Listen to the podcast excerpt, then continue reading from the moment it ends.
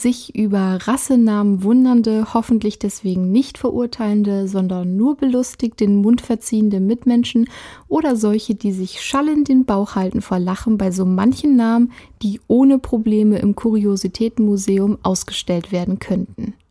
Ich begrüße euch zu einer neuen Folge des Animari Podcasts mit mir, Marike, eurer zertifizierten Hundetrainerin und Hunde- und Katzenverhaltensberaterin sowie Mitgründerin von Animari, der unkomplizierten und individuellen Hunde- und Katzenverhaltensberatungsplattform.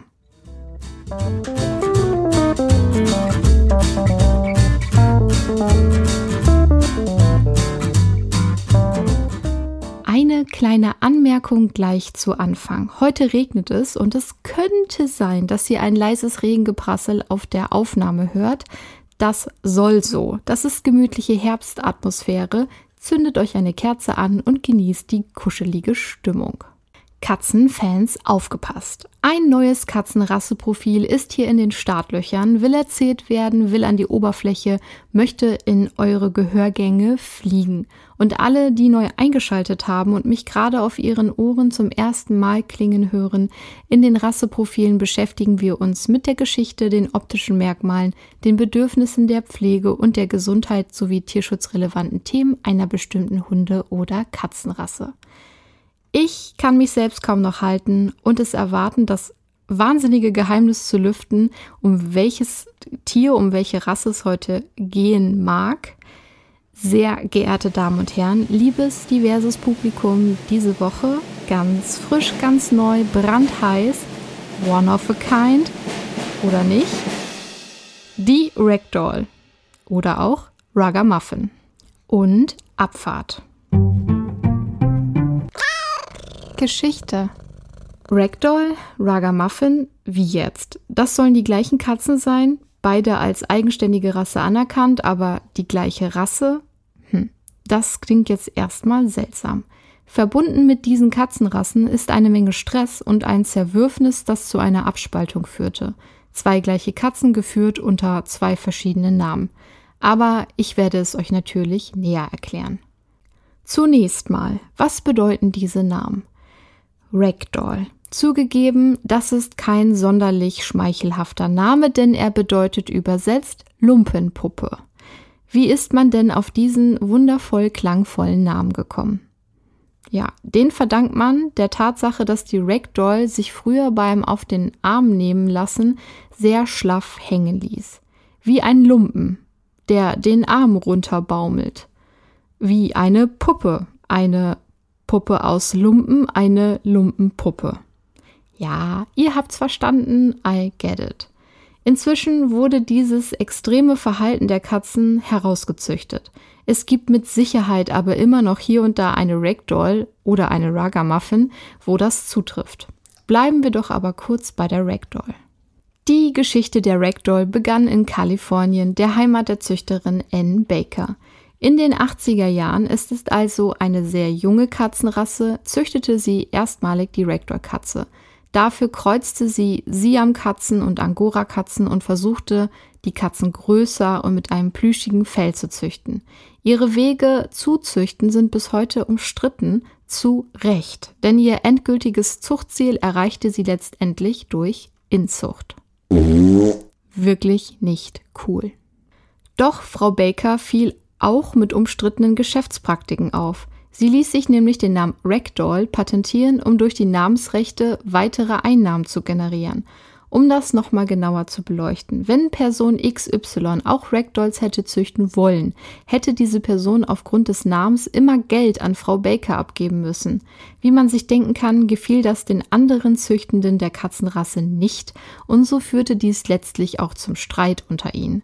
Im Jahr 1994 kam es dann zur Spaltung bei den Züchtenden der Rasse Ragdoll und so führten sie den Namen Ragamuffin ein, um mit ihren Ragdoll-Katzen unter einem anderen Namen die Zucht unabhängig weiterzuführen. Die neue, also neue Rasse unter dem Namen Ragamuffin wurde 2003 vorläufig durch die CFA anerkannt. 2011 folgte dann die vollständige Anerkennung durch den Zuchtverband. Und wieso der Name Ragamuffin? Was soll das nun wieder? Der Name Ragamuffin stammt wahrscheinlich von Ragged Muffin, was so viel wie zerrissener Lumpen oder ungepflegter Taugenichts bedeutet. Angaben ohne Gewähr, das ist das, was ich rausgefunden habe. Und es ist natürlich auch sehr, sehr schmeichelhaft für die Katze. Optische Merkmale. Einmal vorweg möchte ich anmerken, dass wenn ich von der Ragdoll spreche oder von der Ragamuffin, immer natürlich beide Katzenrassen gemeint sind. Die Ragdoll ist zweifellos eine der beeindruckendsten Katzenrassen, wenn es um ihr äußeres Erscheinungsbild geht. Ihr Körperbau ist bemerkenswert, denn Ragdolls gehören zu den größten Katzenrassen weltweit. Sie haben lange, muskulöse Körper und kräftige Knochen. Der Kopf ist keilförmig mit sanften Konturen und die Stirn ist flach. Das auffälligste Merkmal sind ihre großen ovalen Augen, die in der Regel in einem strahlenden Blau schimmern. Die Ohren der Ragdoll sind mittelgroß, leicht abgerundet und stehen weit auseinander. An den Ohrspitzen haben sie oft federähnliche Büschel, die ihnen ein charakteristisches Aussehen verleihen. Ihr Fell ist seidig, halblang, dicht und sehr weich. Ragdolls gibt es in verschiedenen Farbvarianten, darunter Seal, Blue, Chocolate und Lilac. Außerdem sind die Katzen in drei Zeichnungsvarianten zugelassen. Als Colorpoint trägt sie wie die Siam eine dunkle Maske und durchgefärbte Beine. Was genau Colorpoint bedeutet, habe ich in der Siam-Rasse-Profil-Folge ausführlich erläutert. Wer sich also sehr für Genetik und Rassefarben interessiert, möge doch da bitte hineinhören. Die Bicolor-Variante zeichnet sich durch ein weißes, umgekehrtes V im Gesicht aus, eine weiße Brust, weiße Halskrause und weiße Beine. In der beliebten Variante Mitted heben sich weiße Pfoten vorn als Mitts, Halbhandschuhe und hinten als Boots, Stiefel von den ansonsten dunklen Extremitäten ab. Außerdem trägt die Katze dann ein weißes Kinn und eine schmale weiße Blässe. Der Schwanz der Ragdoll ist lang und buschig und passt gut zu ihrem muskulösen Körper. Die Pfoten sind groß und kräftig, was ihre imposante Erscheinung unterstreicht. Die Körperfärbung variiert, wobei die meisten Ragdolls eben eine helle Grundfarbe mit dunklen Abzeichen an Ohren, Gesicht, Schwanz und Füßen aufweisen. Kommen wir zum Gewicht, denn ich sagte ja, sie gehören mit zu den größten Katzen. Es gibt aber auch noch größere Katzen. Die Kätzinnen dieser Rasse wiegen zwischen 4,5 und 6,5 Kilo. Die Kater können auch schon 9 bis 10 Kilo auf die Waage bringen. Bedürfnisse. Wie immer, auch hier der Hinweis, dass ihr euch bitte, bitte nicht auf Rassebeschreibungen verlassen dürft. Nur weil diese im Zucht- und Rassestandardprogramm enthalten sind, und ja, es wird in der Zucht selektiert auf das Wesen der Tiere, nicht nur auf das Aussehen, so sollte es zumindest sein, kann es trotzdem Ausnahmen geben. Es kann Ausreißer geben. Es gibt Züchtende, die wirklich einen Pups darauf geben, wie nun die Elterntiere so drauf sind, und nur weil der Zuchtkater zum Beispiel besonders schön ist, und trotz dessen, dass er starke Verhaltensprobleme aufweist, die eventuell genetische Natur sind, dennoch verpaart werden. Und wenn dann wieder mit einem Tier aus dieser Linie weitergezüchtet wird, hat man eventuell bestimmte Verhaltensweisen eben in der Zuchtlinie, die auch nicht mehr so schnell wieder rausgehen. Klingt alles super schräg und künstlich für dich? Machen wir uns nichts vor, genau das ist Zucht ja auch. Aber ich kann nicht in jedem Rasseprofil die ethischen Probleme der Zucht besprechen. Es gibt Gründe für und gegen Zucht. Ethisch ist dieses Genexperiment, das wir als Menschen gestartet haben, nicht. Du kannst dir dazu zwei ausführliche Folgen hier im Animari Podcast anhören, wo beide Seiten beleuchtet werden und deine eigenen Schlüsse daraus ziehen. Die Folge heißt Die Qual der Moral, Teil 1 und Teil 2. Bei der Ragdoll müssen wir uns diese Frage gar nicht so großartig stellen, denn sie ist, wie schon erwähnt, durch Inzucht entstanden und Inzucht ist immer ein Problem. Nun ist diese Katzenrasse aber da und es sind wirklich häufig super hinreißende, wunderschöne und liebevolle Katzen. Und wir schauen jetzt mal genauer, was dieser Katzenrasse nachgesagt wird. Die Ragdoll oder auch Ragamuffin haben einige Bezeichnungen ob sanfte Riesen oder auch Hundskatze. Alle Umschreibungen wollen damit sagen, dass diese Katzenrasse äußerst ruhig und ausgeglichen ist. In der Regel. Es wird oft darauf hingewiesen, dass sie keinerlei Aggression zeigen und deswegen super mit Kindern und Hunden zurechtkommen. Uh, Achtung!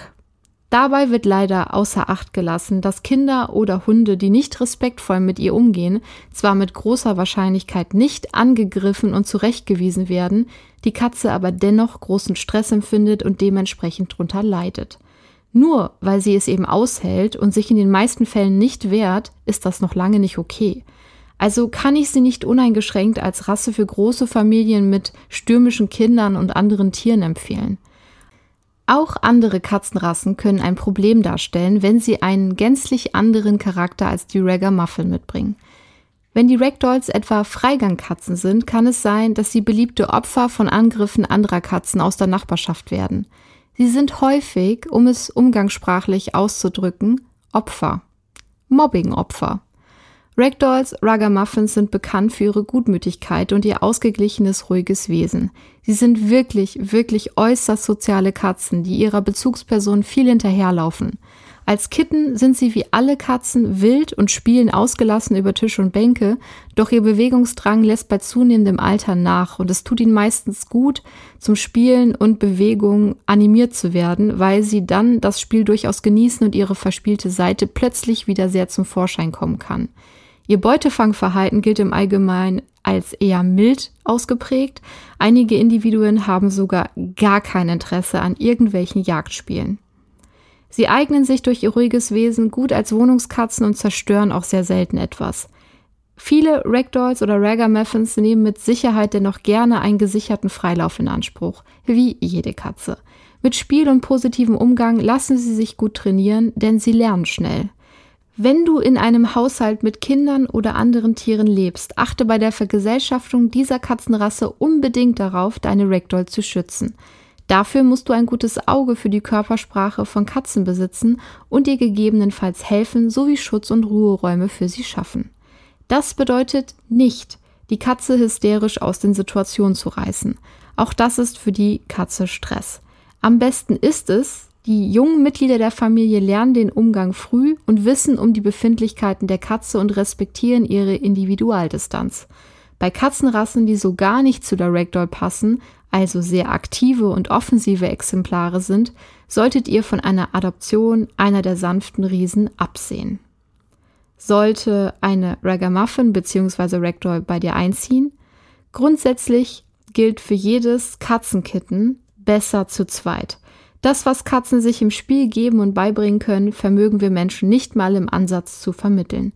Ja, es gibt Einzelgänger, die sich nicht mit anderen Artgenossen vertragen, das sind aber in der Regel schon erwachsene Katzen, die einen sozialen Umgang mit Artgenossen nicht ausreichend gelernt haben oder aber sehr unschöne Erfahrungen gemacht haben.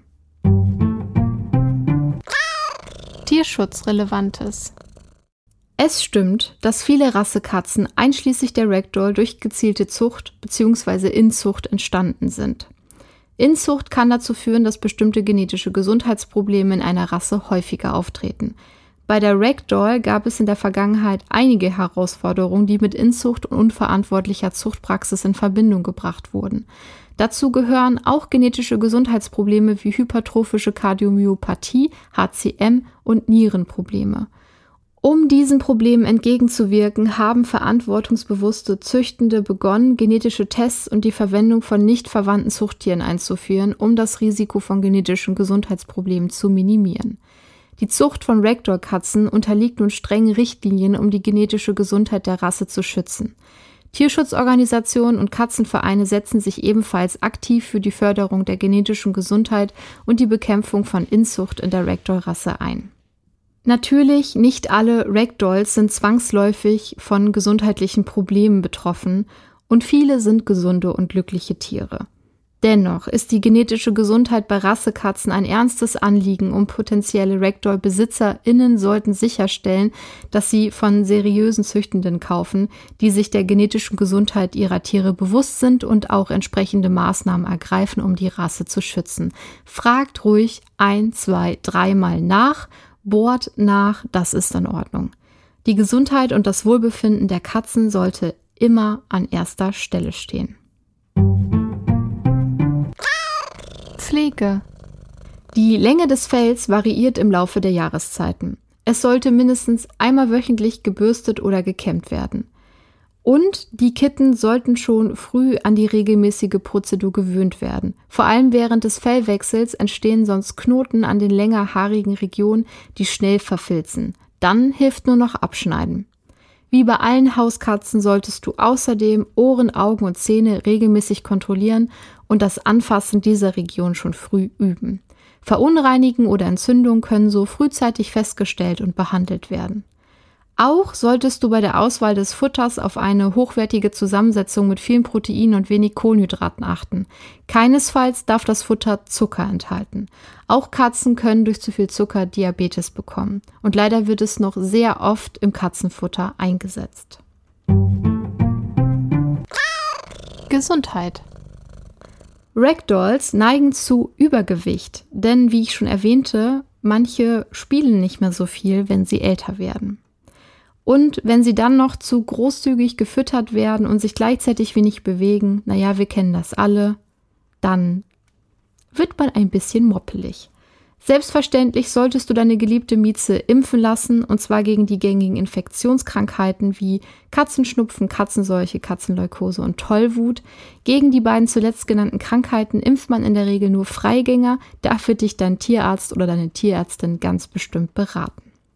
Apropos Tierarzt, deine Katze sollte sowieso regelmäßig beim Tierarzt oder einer Tierärztin vorgestellt werden, damit alle wichtigen Vorsorgeuntersuchungen durchgeführt werden können. Auch diese Prozedur samt Einsammeln an die Transportbox gewöhnen und sich untersuchen lassen, sollte man je nach Katze früh anfangen zu üben. Gibt es noch etwas zur Gesundheit dieser Katzenrasse zu sagen? Ich habe es gerade schon bei Tierschutzrelevanten erwähnt. Ansonsten gelten die Ragdoll oder die Ragamuffins als sehr robuste Katzenrassen. Es gibt die rassetypischen Krankheiten wie eben die hypertrophe Kardiomyopathie, die HCM, die auf lange Sicht dann zu einer Herzinsuffizienz führen kann und zum anderen eben die polyzystische Nierenerkrankung. Bei dieser Krankheit bilden sich in der Niere Zysten, welche mit einer reizenden Flüssigkeit gefüllt sind und das führt auf lange Sicht zu einer unheilbaren Niereninsuffizienz. Allerdings habe ich ja schon gesagt, erwähne ich gerne nochmal, beide Krankheiten können mittels Gentests diagnostiziert werden. Gute Züchtende verpaaren ausschließlich Elterntiere, welche diese Erkrankung nicht haben, welche nicht erkrankt sind. Ja, Punkt.